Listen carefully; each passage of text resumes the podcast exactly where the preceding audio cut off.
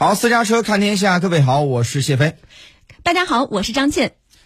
当地时间的二零二三年的二月十六号，中共中央政治局委员、中央外事工作委员会办公室主任王毅在巴黎同法国总统外事顾问博纳共同主持第二十三次中法战略对话。双方一致认为，中法全面战略伙伴关系的健康稳定发展具有特殊重要意义，一致同意发挥元首外交的引领作用，加强战略沟通，巩固政治互信，深化务实合作，共同应对全球挑战，为中欧关系注入新的。动力为世界提供稳定性。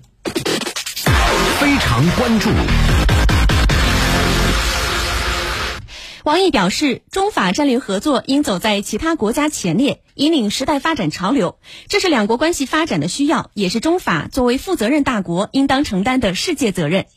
进入后疫情时代，中方愿同法方尽快重启战略、资金和人文交流三大机制性对话，加强民用核能、航空航天、医疗卫生、农食、旅游、文化等领域以及第三方市场合作，推动两国关系取得更多成果，共同策划好下一步高层往来以及明年中法建交六十周年纪念活动。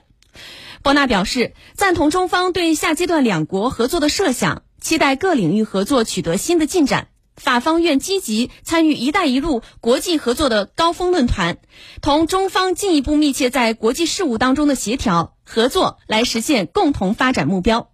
双方还就全球债务、气候变化、生物多样性、粮食安全以及乌克兰危机等议题深入交换意见，达成了广泛共识。